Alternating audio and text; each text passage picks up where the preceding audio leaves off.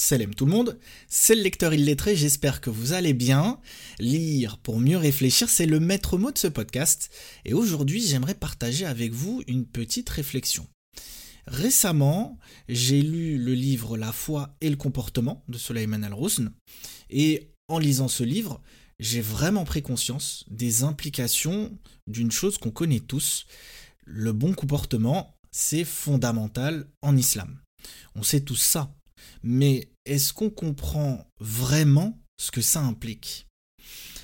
Suleiman El-Rousn explique euh, qu'il y a un lien entre le comportement du musulman et son niveau de foi. Le comportement, c'est la manière d'agir d'une personne. Plus un musulman se comporte bien, plus ça indiquera que son âme est vertueuse et inversement, bien entendu, à condition que ce bon comportement tire sa source d'une intention sincère, c'est-à-dire plaire à Dieu. D'ailleurs, c'est pas anodin que notre prophète wassalam, ait dit dans un hadith que l'on retrouve dans les enseignements spirituels du prophète wassalam, de Taïb Shuref, je cite Je n'ai été envoyé que pour parfaire la noblesse de caractère. C'est dire l'importance du bon comportement et son lien fort avec la foi elle-même. Cela étant dit, il y a deux choses importantes à déduire selon moi de ce lien qui existe entre le comportement du musulman et son niveau de foi. La première chose, c'est que l'analyse de notre propre comportement permet de faire notre examen de conscience. Faire son examen de conscience, explique l'imam al-Razali dans Vigilance du cœur et examen de conscience, traduit aux éditions Al-Buraq et extrait de son Ihya ulum ad-Din. Faire son examen de conscience, euh, disais-je, c'est sonder son âme et lui demander des comptes sur chacun de ses faits et gestes. Cet examen de conscience permet de poser un diagnostic.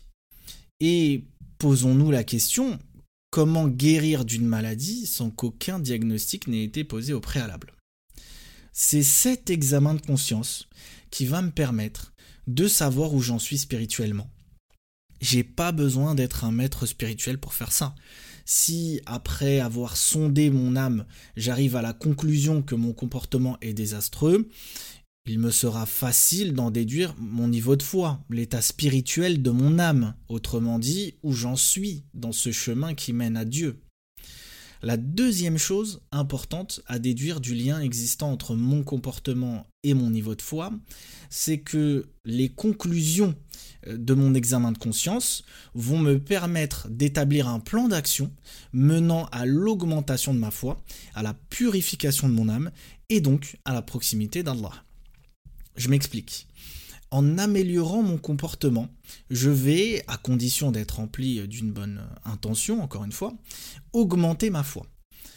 Mais améliorer mon comportement, c'est quoi? D'abord, c'est travailler sur mes défauts, sur mes mauvais comportements pour petit à petit, avec l'aide de Dieu, les atténuer. Mais c'est aussi veiller à développer en moi les vertus valorisées par Dieu et par son prophète. Ce travail doit aller de pair avec l'examen de conscience. Ce dernier ne se résume pas à être l'étape qui permet de poser le diagnostic. C'est aussi ce qui permet, jour après jour, de s'assurer de l'état du patient. Parce que sans contrôle régulier, comment savoir si le remède qu'on prend est efficace?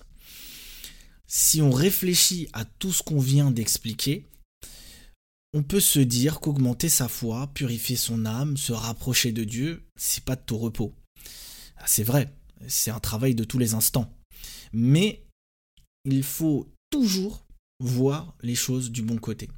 Si on réfléchit à tout ce qu'on vient d'expliquer, on peut aussi se dire qu'augmenter sa foi, c'est pas quelque chose d'obscur dont seule une élite aurait la recette. Bien au contraire, à ce niveau-là, les choses ont été rendues faciles à comprendre. Augmenter sa foi, ça passe par un travail sur soi, c'est améliorer son comportement. Pas d'un coup, comme sous l'effet euh, d'une illumination, mais au jour le jour, étape par étape. C'est marcher sur le sentier de la réforme intérieure. Marcher sur ce sentier, c'est pas simple. Il y aura des moments difficiles, on trébuchera même certainement sur ce sentier. Mais lorsque ça arrivera, il faudra se relever, essuyer la poussière de ses vêtements et reprendre son chemin une fois qu'on a compris que l'éducation de l'âme, que l'amélioration du comportement est essentielle dans le cheminement spirituel du musulman, on doit se demander une chose. Quelles sont les vertus que l'islam nous enjoint de développer? Dans un épisode ultérieur, j'essaierai de donner quelques pistes de réflexion, issues de quelques-unes de mes lectures, pour que nous puissions ensemble réfléchir et tenter d'être non pas parfait parce que c'est impossible, mais au moins chaque jour meilleur que la veille. Pour mener cette petite réflexion, j'ai utilisé plusieurs livres. Je vais prendre quelques minutes pour les citer et vous dire quelques mots sur chacun d'eux.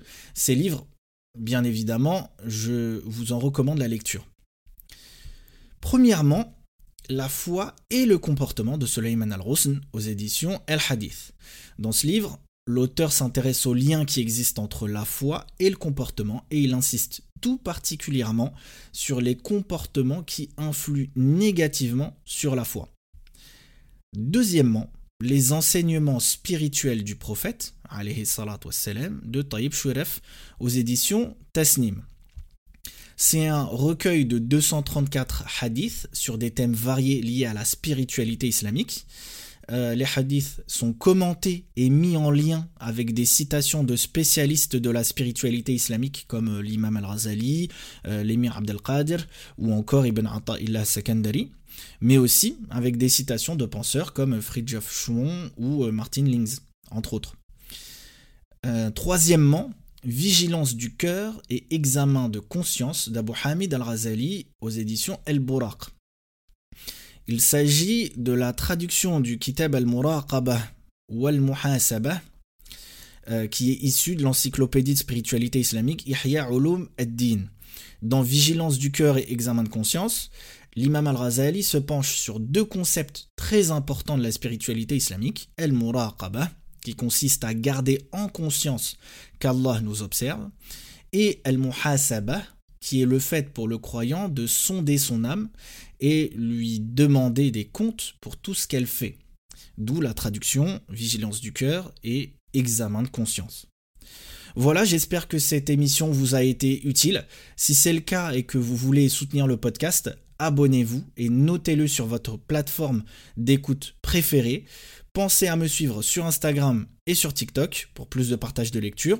Et n'oubliez pas, une umma qui lit est une umma qui vit. والسلام عليكم ورحمة الله